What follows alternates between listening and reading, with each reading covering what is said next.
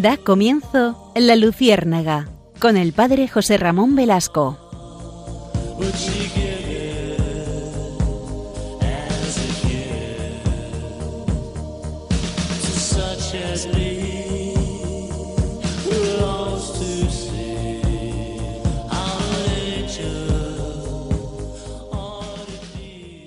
Corría el año de 1219. San Francisco de Asís y sus compañeros en aquel año, aprovechando una tregua de armas entre cristianos y musulmanes en una de las famosas cruzadas, viajaron en una pequeña embarcación desde Acre hasta Damietta, situada en el delta del Nilo, al norte del Cairo. Primero estuvo predicando el Evangelio al ejército cristiano, que se encontraba frente a los muros de la ciudad, y después puso rumbo al palacete del sultán para conversar con Al-Kamil. Cuando los franciscanos llegaron al palacete fueron recibidos con extrañeza por los dignatarios del sultán, quienes estaban convencidos de que el sultán no iba a recibirlos. Sin embargo, el sobrino de Saladino no solo le recibió con gran cortesía, también les ofreció regalos que los frailes rechazaron cumpliendo su voto de pobreza. Al-Kamil quedó impresionado con el pobrecito de Asís, tal como contó después a Buenaventura. El sultán preguntó, ¿por qué los cristianos predican el amor y hacen la guerra? San Francisco, a quien se le saltaron las lágrimas según San Buenaventura, respondió, porque el amor no es amado. Por primera vez el sultán vio a un cristiano que era pacífico y devoto, que no quería la guerra sino la paz. Quedó tan impresionado que dijo, si todos los cristianos fueran como Francisco, sería muy fácil ser cristiano. San Francisco logró una paz temporal entre ambos bandos. Durante dos años, desde noviembre de 1219 hasta 1221, no hubo grandes acciones bélicas. El sultán llegó a ofrecer a los cruzados una tregua que fue rechazada. Poco después, tras desbordarse el Nilo, terminaron pactando una tregua que duró ocho años. Desde entonces, los franciscanos custodian los santos lugares, siendo durante 700 años la única cara de la cristiandad visible en Tierra Santa. Buenas noches, queridos amigos. He querido comenzar este programa de la Luciérnaga con este relato fascinante de el pobrecito de Asís, San Francisco, y su audacia, la audacia de este hombre santo que, que precisamente ha querido, ha querido ser el primero que entra en ese diálogo, o uno de los primeros, vamos, que entra en ese diálogo con los eh, musulmanes en Tierra Santa. Saben ustedes que en aquellos santos lugares los franciscanos son los que tienen eh, pues el mandato de la Iglesia de custodiar los santos lugares y, y a Femia que hacen un trabajo excepcional en aquellos santos lugares y que, y que están manteniendo esa presencia de la Iglesia católica en aquella, no solamente en Israel, también en Líbano, en Jordania, en Siria, en Egipto, etc. Son, son lugares muy especiales de la custodia y que, y que tratan de mantener pues esa, esa llama de la fe. Saben que están teniendo muchas dificultades porque los cristianos están siendo desplazados de, de todas aquellas zonas y los franciscanos pues en muchas ocasiones nos, nos han recordado la necesidad de ayudar y de, sostener aquella realidad. Esta noche el programa, si les parece, vamos a dedicarlo a hablar sobre este conflicto, que es, eh, es un conflicto viejo, el conflicto de los judíos y los árabes, o palestinos, mejor dicho. Judíos israelíes y palestinos. Sería el Estado de Israel contra eh, Palestina, que ustedes saben que al inicio em, la ONU pretendió que fuera un Estado, pero ellos no quisieron, etcétera, etcétera. Si les parece, vamos a, vamos a, dilucidar algunos temas, porque muchas personas nos han preguntado eh, sobre este conflicto, cómo empezó, cuál, es el, cuál es el problema de fondo. Entonces, em, si les parece, eh, comenzamos primero analizando cómo comenzó este conflicto. Bueno, ustedes saben que a final del siglo XIX, inicios del XX, hubo un gran antisemitismo. Antisemitismo es eh, pues esa fobia a los judíos, ese, rechazo, ese desprecio a los judíos, antisemitismo. Y, fue a comienzos del siglo XX que tomó una fuerza eh, grande esta, realidad, porque, porque sí había un movimiento que quería restaurar pues el, Estado de Israel a inicios del siglo XX, pero em, realmente era muy complicado. Porque por aquellos años, me refiero a inicios del siglo XX, la región de Palestina, era, que es considerada sagrada para los musulmanes. Este es un dato importantísimo y es que los musulmanes dicen, hay tres, ciudades sagradas para los musulmanes, Medina, la Meca y eh, Jerusalén. Y entonces ahí tenemos un conflicto grande porque Jerusalén mm, va a ser la ciudad sagrada para, por supuesto, los judíos, porque ahí fue la ubicación del templo de Jerusalén, para los cristianos, porque es el lugar de la muerte y sobre todo resurrección de Cristo, y para los musulmanes, porque ellos dicen que desde allí eh, Mahoma sube al cielo. Bueno, ellos lo dicen, pero evidentemente no puede ser verdad. Eh, sin embargo, para ellos eh, eso, lo mantienen como, como algo sagrado y que no van a renunciar a ello. Bueno, entonces el Imperio Otomano era el que estaba gobernando eh, aquella, aquella zona hasta que en la Primera Guerra Mundial, eh, que como saben acaba en 1918, el Reino Unido recibe el mandato de la Liga de Naciones de administrar el territorio. Es decir, estaba el Imperio Otomano, pero eh, después de la, de la Primera Guerra Mundial, que el Imperio Otomano pierde la guerra, pues de aquella zona de Palestina se encargan el Reino Unido. Antes y durante la guerra, los británicos habían hecho diversas promesas a los árabes y a los judíos, que luego no cumplieron, entre otros motivos porque ya se habían dividido el Medio Oriente con Francia. Es decir, Francia también tenía intereses eh, muy serios en la zona y entonces, eh, bueno, pues por motivos de, colonias, etcétera, ya se habían dividido la zona.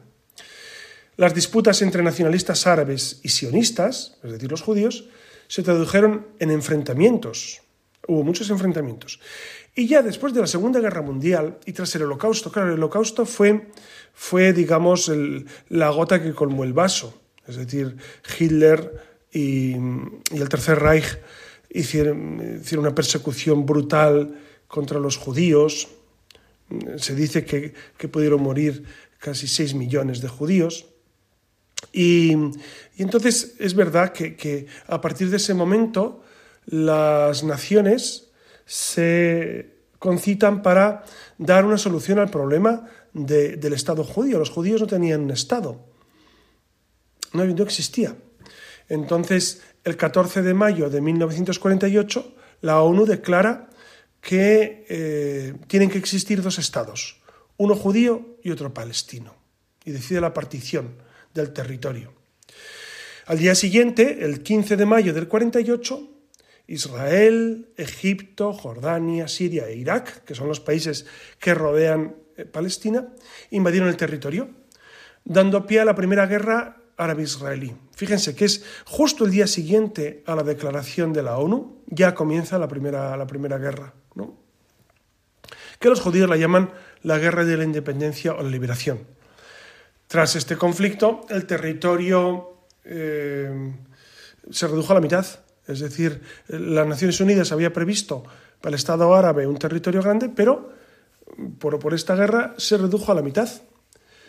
Y entonces los palestinos, claro, eh, absolutamente disconformes con esto, comienzan la famosa Nakba, que es la destrucción o catástrofe, ¿no? que se llama así.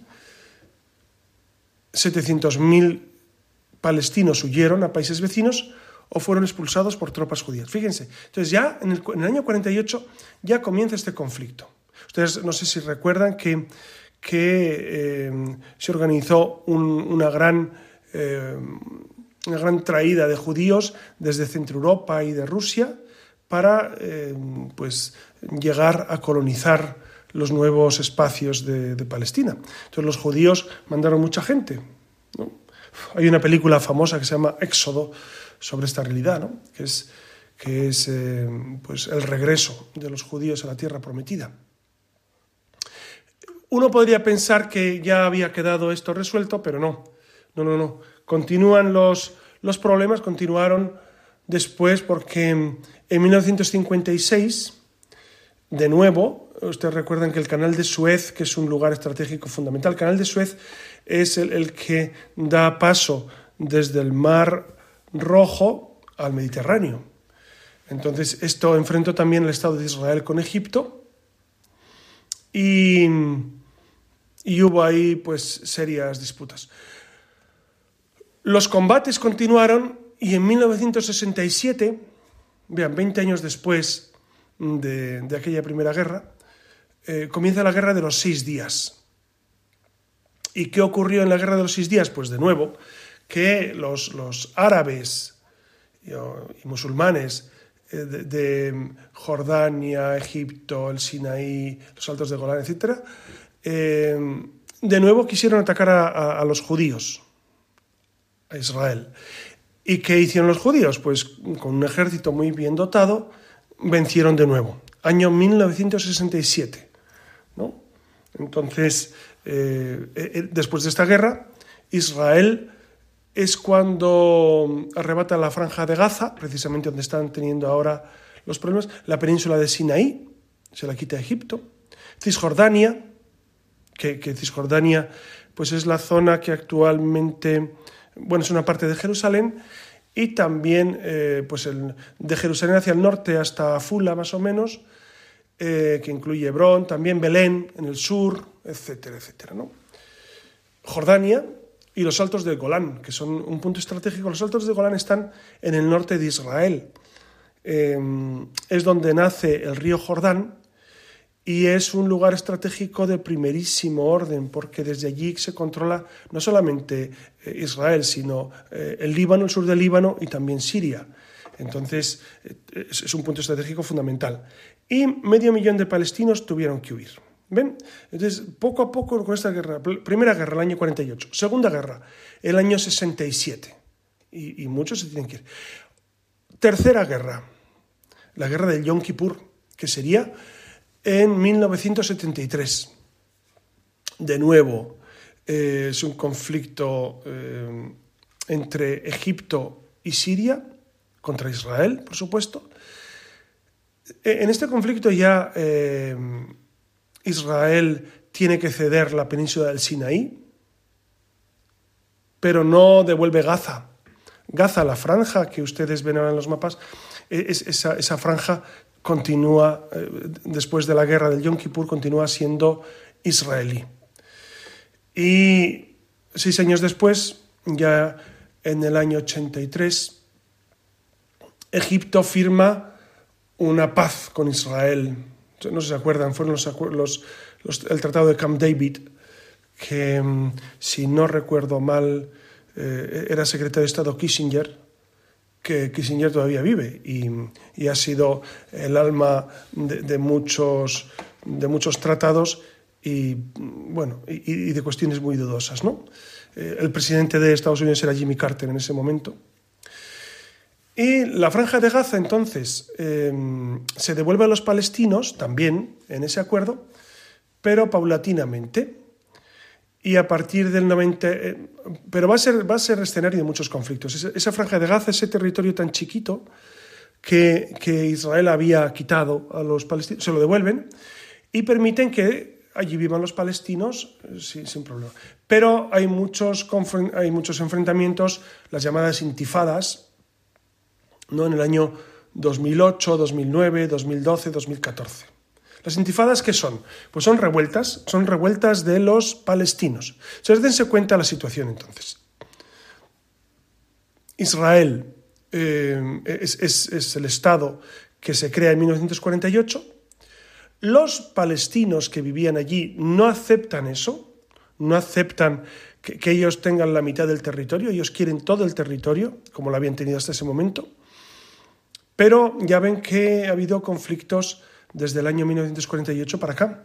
Y, eso ha provocado pues un gran, un gran, un gran eh, problema que no se acaba de resolver, porque eso está influyendo en toda la zona, está desestabilizando la zona, porque, bueno, pues ya han visto ustedes cómo hay conflictos siempre entre árabes e israelíes, o entre palestinos. Está mal dicho árabes, hay que decir más bien palestinos, ¿no? Porque mm, el árabe es una, es una lengua, es una raza, y, y no todos los, los, palestinos necesariamente tienen por qué ser árabes, ni siquiera musulmanes de religión.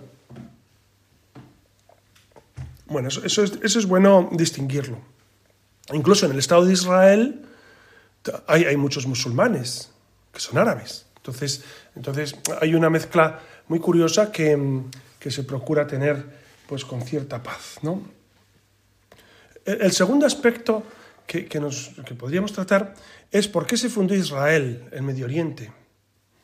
Bueno, pues, pues ustedes saben que eh, los judíos, que son los descendientes de Abraham, que son nuestros hermanos mayores, que decía Juan Pablo II, pues desde siempre, desde que salieron de Egipto, eh, ocuparon esa tierra porque Yahvé les prometió esa tierra, la tierra que emana leche y miel. Entonces, de alguna manera, eh, eso era su propiedad. Pero es verdad que fueron invadidos durante toda la historia por asirios, babilonios, persas, macedonios y finalmente los romanos. Ustedes saben que ya en el año 70 Tito y Vespasiano entraron en, en, en Jerusalén y, destruyeron el templo y expulsaron a, todo, bueno, a la mayoría de los judíos, comenzó la diáspora, etcétera, etcétera. ¿no? Entonces, a partir del año 70 de nuestra era, siglo I, los judíos se dispersaron por el mundo, por eso estaban dispersos. Por eso estaban eh, una, una parte en España, ¿no? en Sefarat, que llamaban ellos, que hablaban en ladino, que luego eh, el tiempo de Isabel la Católica fueron expulsados. En el resto de Europa estaban también, en, también por supuesto en, Rusia. Y, finalmente también en, América Latina, especialmente en Argentina, había una gran colonia de judíos. Sobre todo en estos últimos, estos últimos siglos que fueron para allá. El caso es que, mm, como ven, el mundo judío estaba disperso y, y sí, seguramente era necesario eh, otorgarles esa, esa, realidad de ese lugar para que ellos tuvieran pues su, su nación. Claro, esto también ocurre con los armenios y con, y con otros y con otros pueblos que han sido desalojados de sus lugares y no han tenido tanta suerte como los judíos, pero, pero bueno, eso sería otro tema, otro tema para otra ocasión, ¿no? El caso es que eh, los judíos finalmente tienen su hogar, su lugar para estar, pero se tienen que abrir paso, pues como ven, a codazos, ¿no? Es decir, tienen que estar ahí continuamente, pues batallando, eh, batallando con unos y con otros. Un tercer, un tercer problema, una tercera cuestión, es por qué los palestinos están en dos territorios distintos. Por una parte en la franja de Gaza, esa franjita al sur, y también están en la Cisjordania, que es, que es un territorio que ocupa el centro, ocupa Jerusalén Oriental y el centro de, Israel o de Palestina. Claro, los, palestinos llaman Palestina y los judíos le llaman Israel. Bueno, pues eh, esto se explica porque mm, en, en 1947 se eh, recomendó que el Estado árabe incluyera Galilea Occidental, Samaria y Judea, con la exclusión de la ciudad de Jerusalén. Es decir, les dio esos terrenos eh, cuando, cuando hicieron la partición, pues precisamente al, al, a los árabes les, les tocó es, esa parte, ¿no? Entonces, los dos territorios palestinos, entonces actualmente son Cisjordania, que ya hemos dicho que ocupa el centro, y el pequeño, que, que, que se encuentra a unos 40 kilómetros, 45 kilómetros de distancia entre Cisjordania y Gaza. Las distancias son, son relativamente cortas, ¿no? Entonces, Cisjordania es, es una franja pequeña y, y, Gaza, y Gaza más pequeña todavía. Gaza tiene 41 kilómetros de largo por, por entre 6 y 12 de ancho. Entonces es, un, es una extensión muy pequeña, donde viven actualmente 2 millones, o vivían, 2 millones de personas, porque ya saben que han sido desplazados, etc. y han tenido severos problemas últimamente. Gaza tiene una frontera de 51 kilómetros con Israel. 51 kilómetros.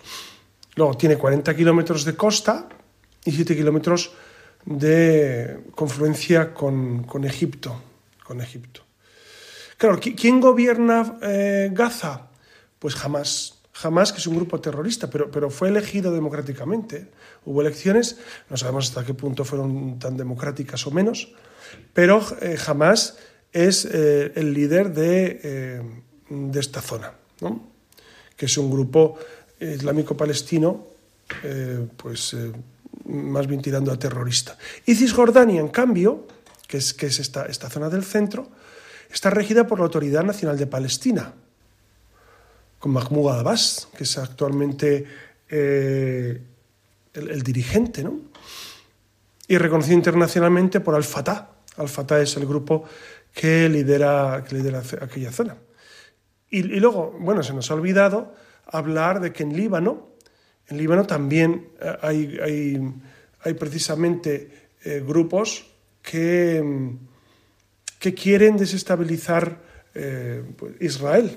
Entonces, dense cuenta que, Israel también invadió Líbano durante muchos años. Y entonces ahí se quedaron pues, grupos disidentes. la cuarta cuestión sería, ¿han firmado la paz palestinos e israelíes en alguna ocasión? Pues sí, sí, sí han firmado la paz en algunas ocasiones, ¿no? Eh, como les decía, los acuerdos de Camp David, allí mm, después de la guerra del Yom Kippur, pues es verdad que hay, que hay, una, que hay un acercamiento. Ha, ha, habido momentos, ha habido momentos interesantes, ¿no? Pero nunca, mm, nunca, digamos, definitivos, nunca definitivos. Porque eh, es verdad que, que ha habido muchos, muchos atentados palestinos y asesinatos de, pues, ¿qué, es el arma que tienen ellos, ciertamente? No, no, pueden hacer una guerra abierta a los palestinos porque tienen un ejército, como lo tiene Israel, ¿no?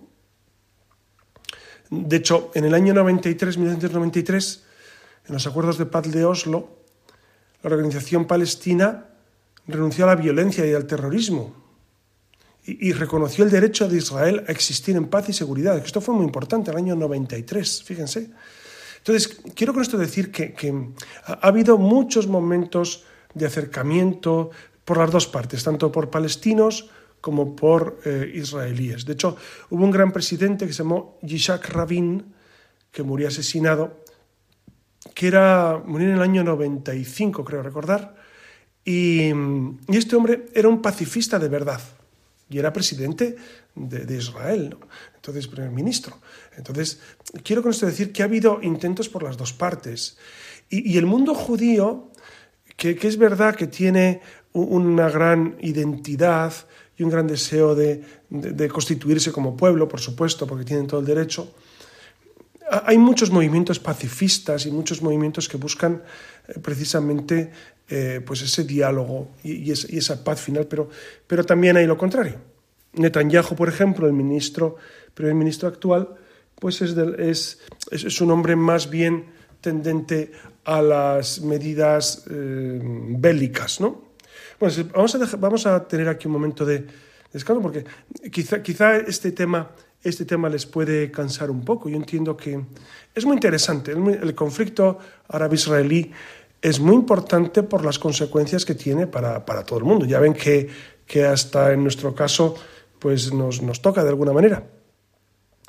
si les parece, vamos a escuchar el Ave María eh, en arameo, es decir, eh, la lengua que seguramente hablaba Jesús.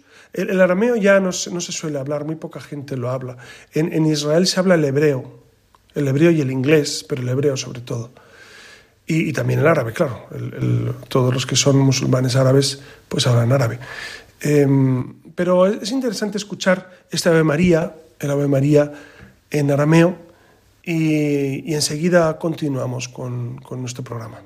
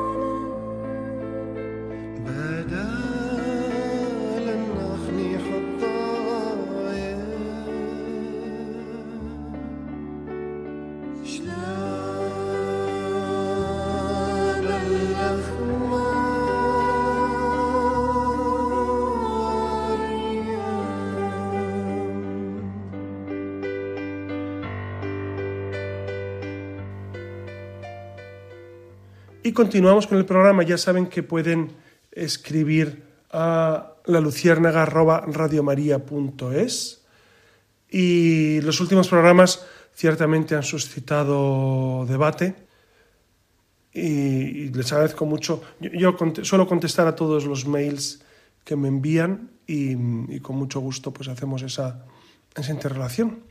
Me sorprende que, este programa lo escucha mucha gente, a pesar de que es... Eh, es emitido a horas intempestivas.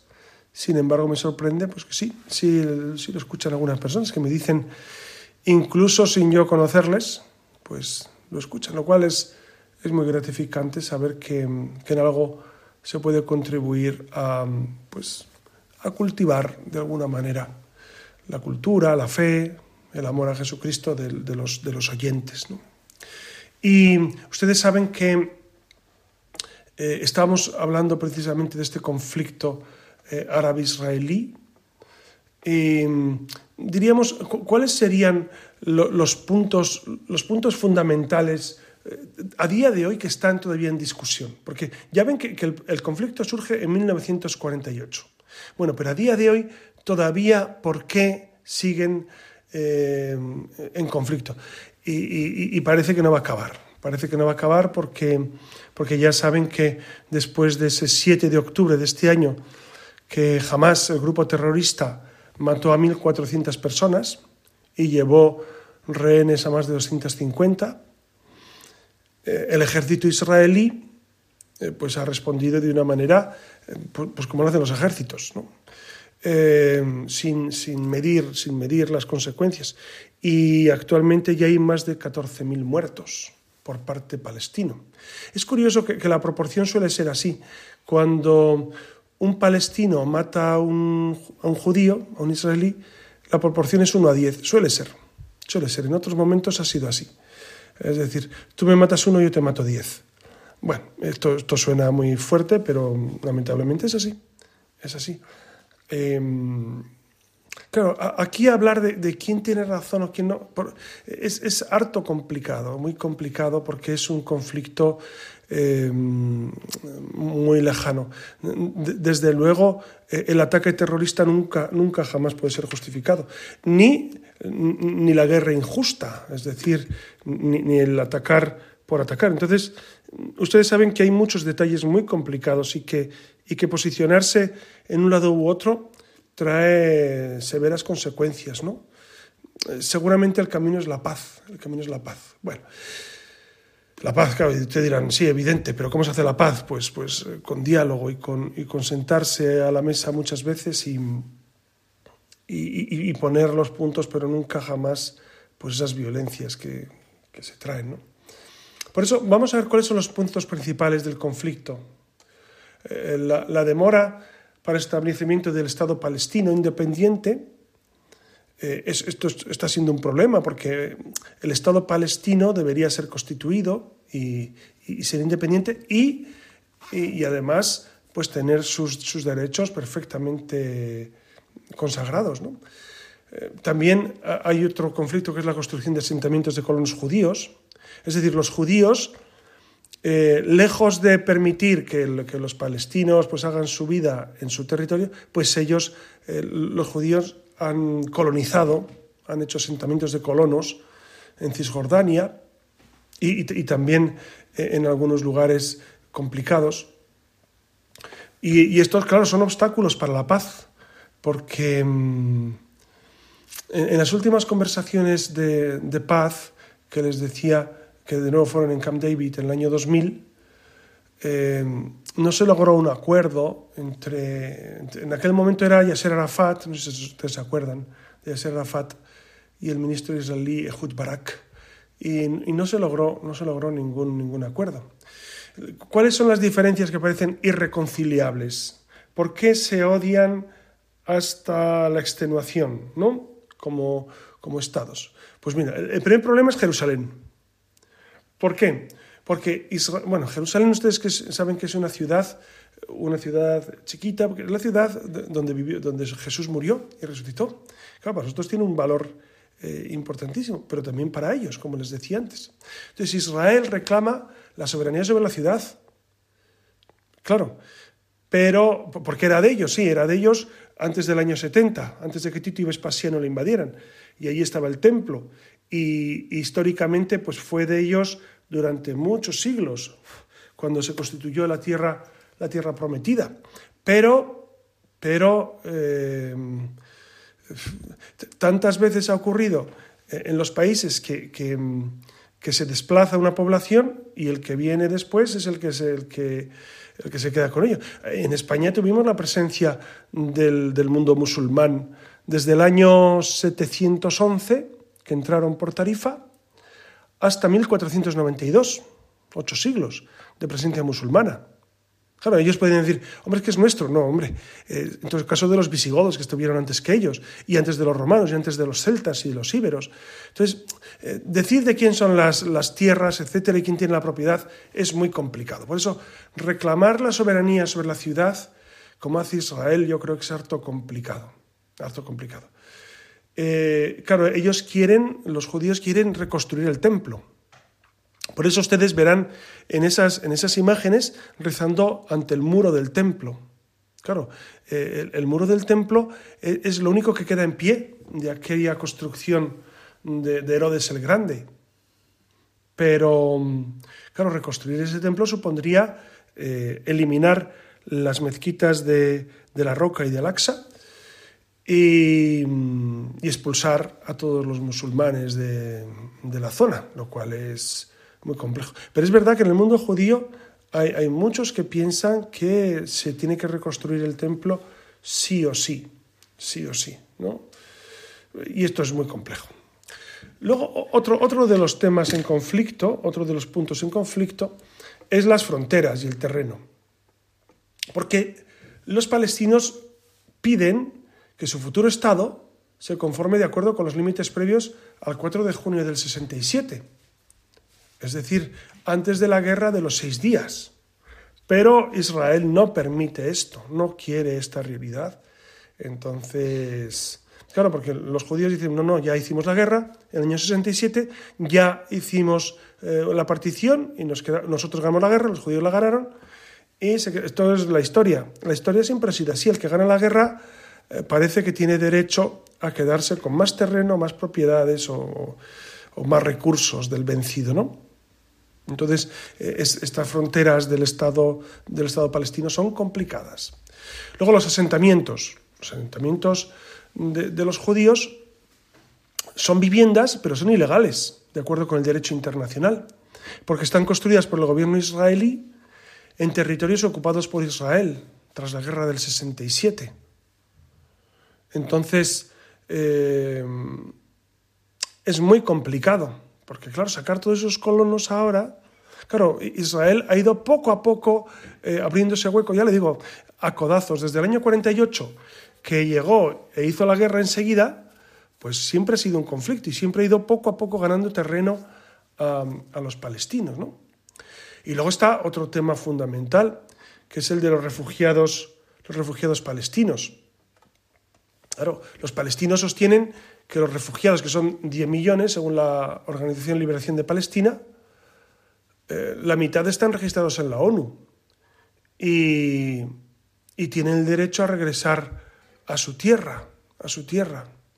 Pero claro, si, pero si Israel, los judíos, abren la puerta a todos los palestinos, pues el Estado judío se vería muy perjudicado. Entonces, por eso, por eso es un tema tan complejo, tan complejo, los refugiados palestinos que están en diferentes campos fuera de Israel. ¿no?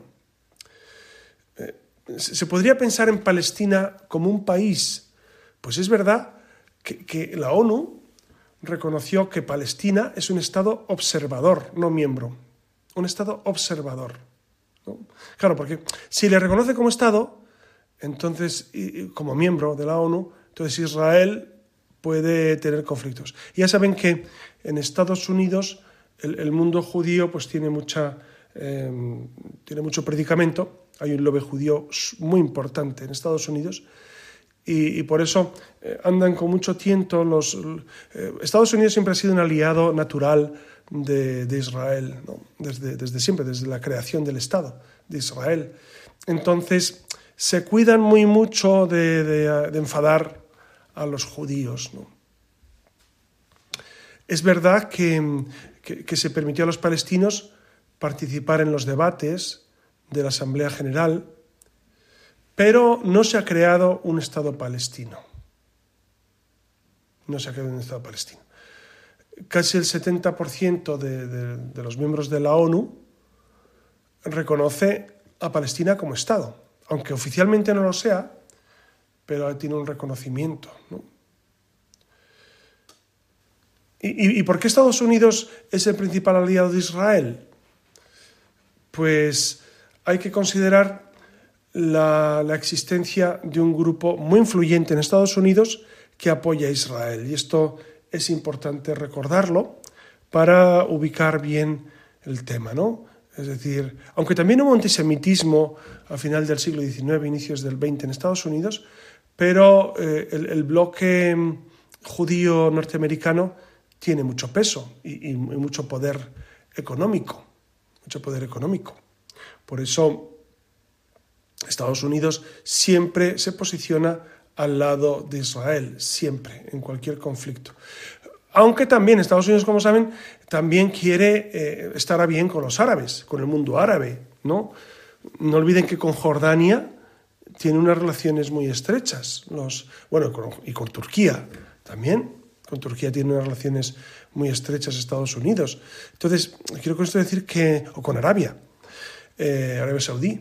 Por eso, digamos que eh, el equilibrio geoestratégico es delicado, pero eh, estos países, sobre todo Estados Unidos, procura ser amigo o procura ser cercano a todos. Por eso, eh, los palestinos, ¿quién, les, ¿quién apoya a los palestinos? Pues así, un Estado que les apoye indefectiblemente no hay. No tienen a nadie, porque ni Rusia es muy claro en este apoyo. ¿no? de hecho, Egipto Egipto dejó de apoyar a Hamas, Hamas que es un grupo terrorista, claro, porque los palestinos de, Gaza han elegido a Hamas, pero, pero, Egipto no acepta Hamas. De hecho, ya han visto cómo la, frontera entre Gaza y Egipto la tuvieron cerrada durante mucho tiempo, porque no quieren que entren eh, terroristas de Hamas en, Egipto. ¿no?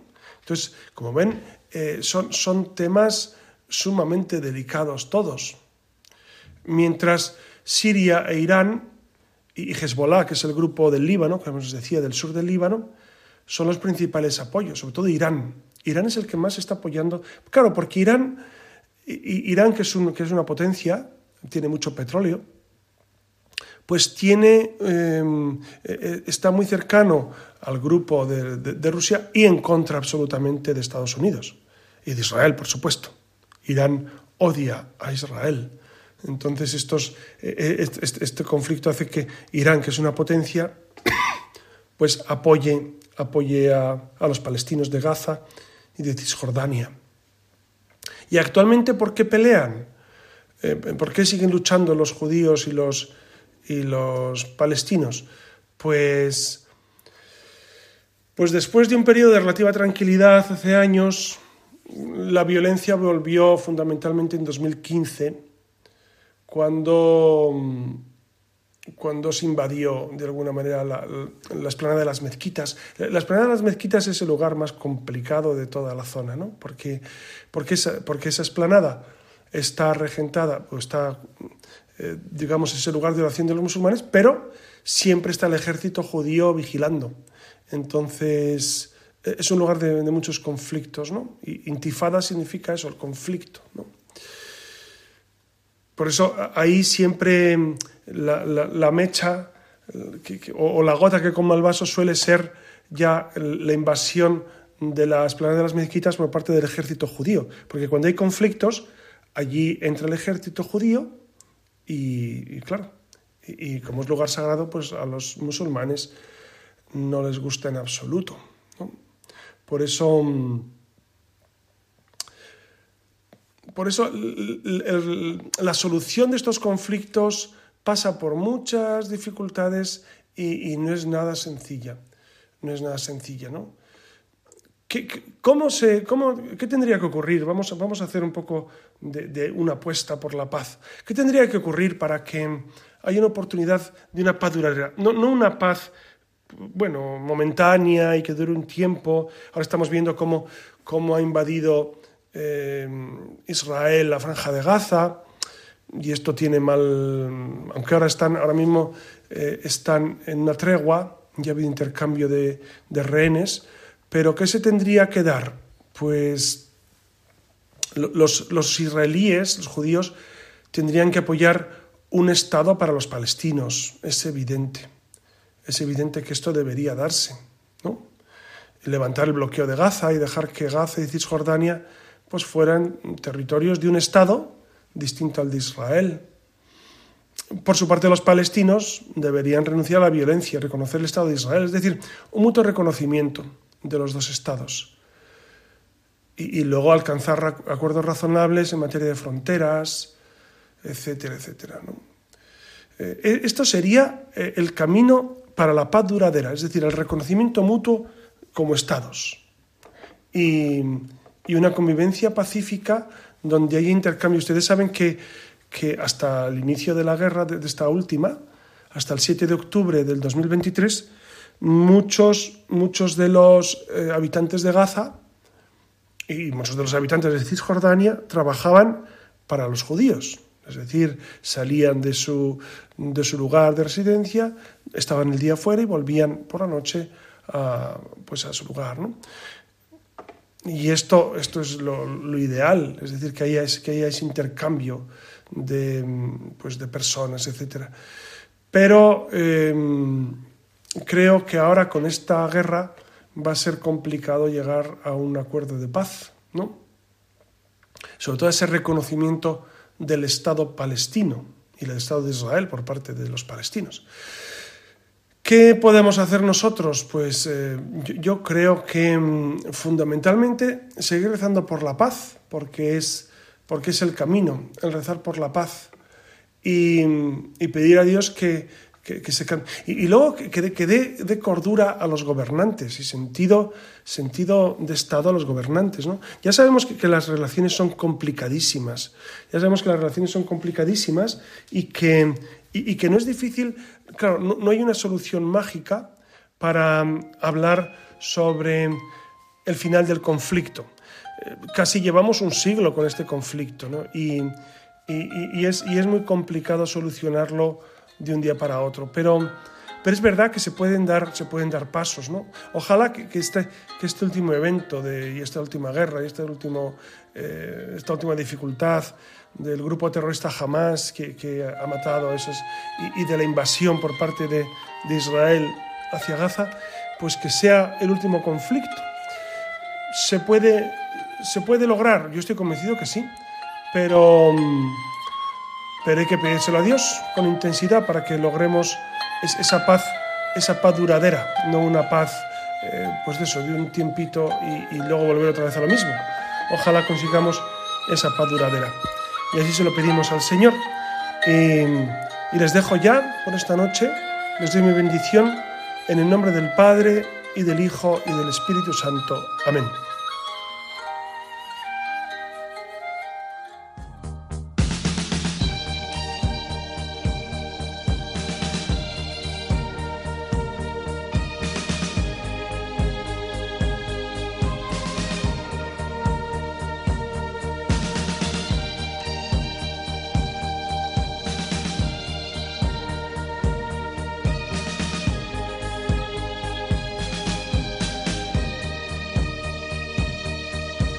Han escuchado en Radio María La Luciérnaga con el padre José Ramón Velasco.